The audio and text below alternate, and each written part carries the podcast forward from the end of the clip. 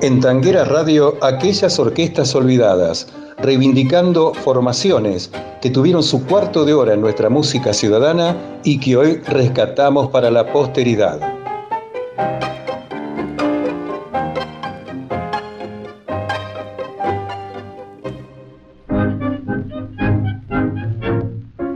Amigos de Tanguera Radio, bienvenidos a otro encuentro con una de tantas de nuestras orquestas olvidadas. Hoy traemos a la memoria a la formación que alguna vez integraron los maestros Julio Humada y Miguel Bonano. Julio Humada nació en Rosario, Argentina, el 12 de mayo de 1916 y falleció el 4 de marzo de 1984. Fue un bandoneonista, compositor y director de orquesta, considerado por sus colegas un profesional respetado y un intérprete de calidad. Se inició profesionalmente como bandoneonista en la orquesta de su maestro Abel Bedrune, donde también lo hacía Antonio Ríos. A los 20 años se trasladó a Buenos Aires a la mítica pensión La Alegría, ese hospedaje ubicado en la calle Salta 321, en el que vivieron tantos músicos vinculados al tango, algunos de la importancia de Emilio Barbato, Homero Expósito, Enrique Franchini, Cristóbal Herreros, Enrique Muné, Armando Pontier, Antonio Ríos, Ernesto Rossi, Héctor Stamponi, Alberto Suárez Villanueva y Argentino Galván. El encuentro con este último tuvo especial importancia para Ahumada, que con el tiempo fue convocado como primer bandoneón en todos sus conjuntos. Ahumada ingresó en Buenos Aires en la orquesta de Roberto Cerrillo y luego se desempeñó sucesivamente en las de Alberto Soifer, Nicolás Bacaro y Lucio de Mare. También en la orquesta de Miguel Caló, junto a jóvenes bandoneonistas, en la que hizo los arreglos de varias piezas. A fines de 1943 fue convocado por Emilio Balcarce para integrar como primer bandoneón la orquesta que formó para acompañar al cantor Alberto Castillo e intervino en diversas grabaciones. A mediados de la década del 40 entró a formar parte de la orquesta estable de Radio El Mundo, en tanto participaba, paralelamente, en las orquestas de Argentino Galván, de Héctor Artola, de José Pepe Basso, Joaquín Dorreyes y en la de Enrique Franchini, y formaba con su compañero de Radio El Mundo, Miguel Bonano, la orquesta típica Ahumada Bonano, que tuvo breve pero muy aceptada actividad.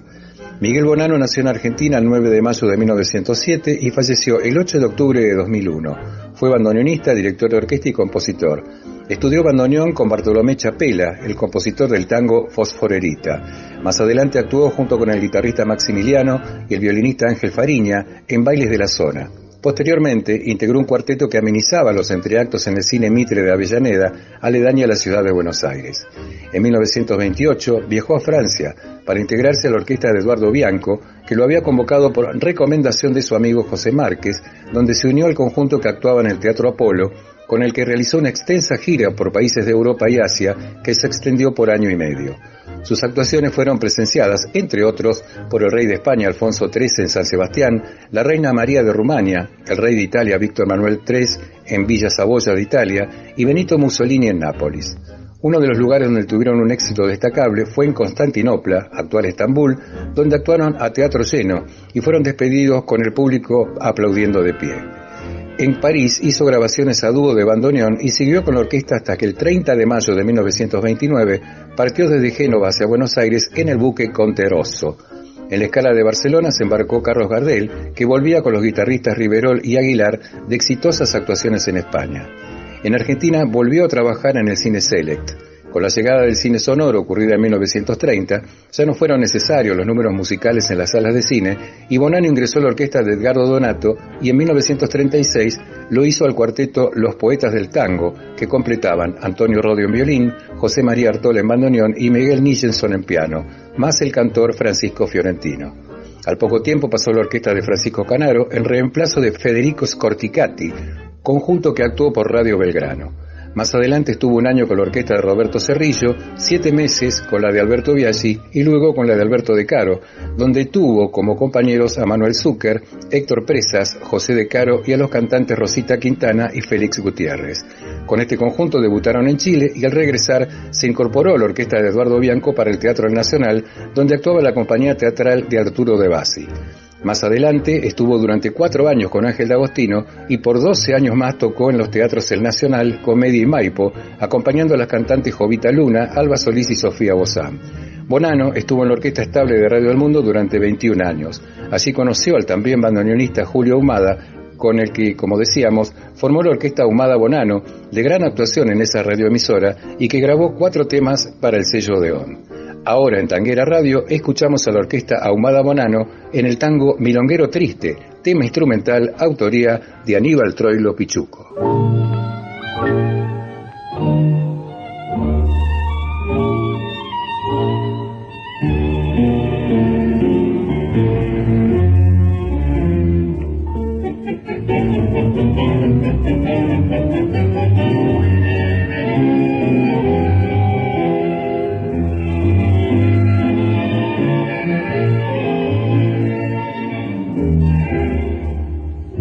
Música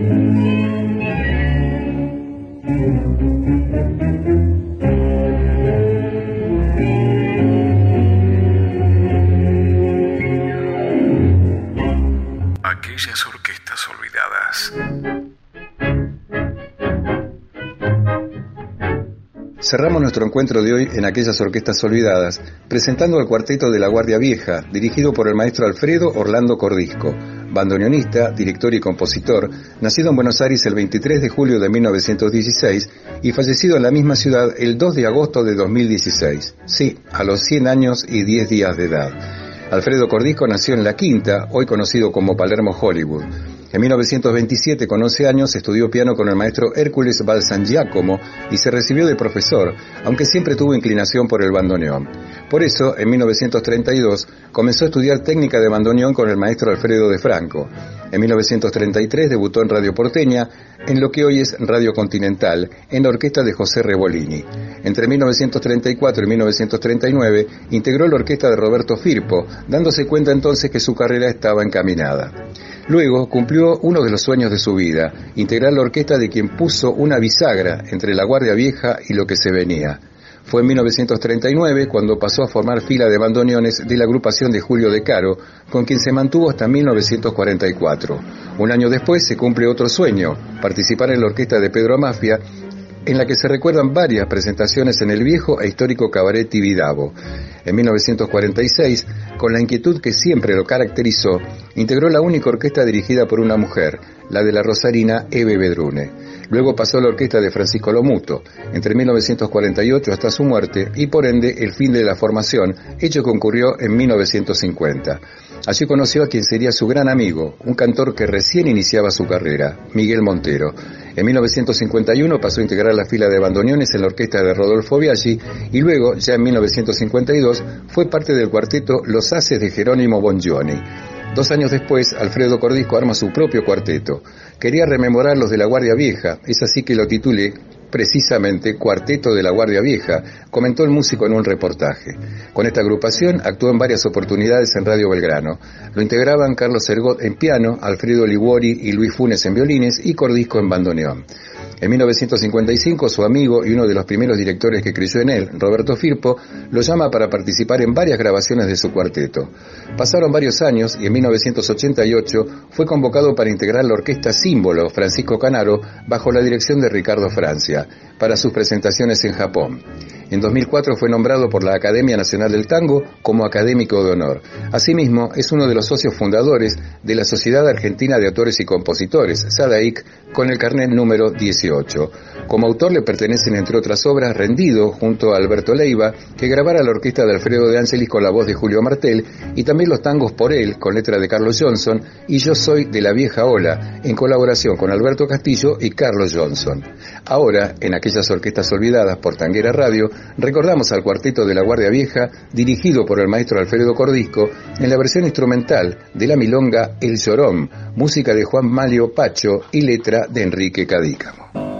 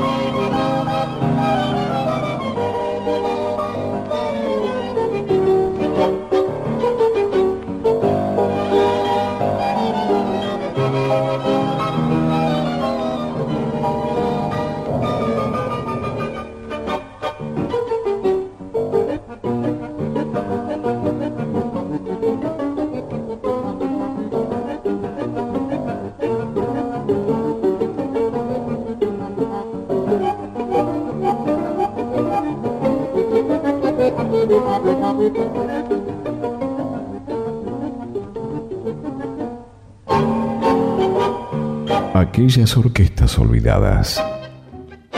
Hasta aquí, en Tanguera Radio, aquellas orquestas olvidadas, reivindicando formaciones que tuvieron su cuarto de hora en nuestra música ciudadana y que hoy rescatamos para la posteridad. Oscar Orlando Mascareño les brinda un gran abrazo tanguero y les dice hasta la próxima.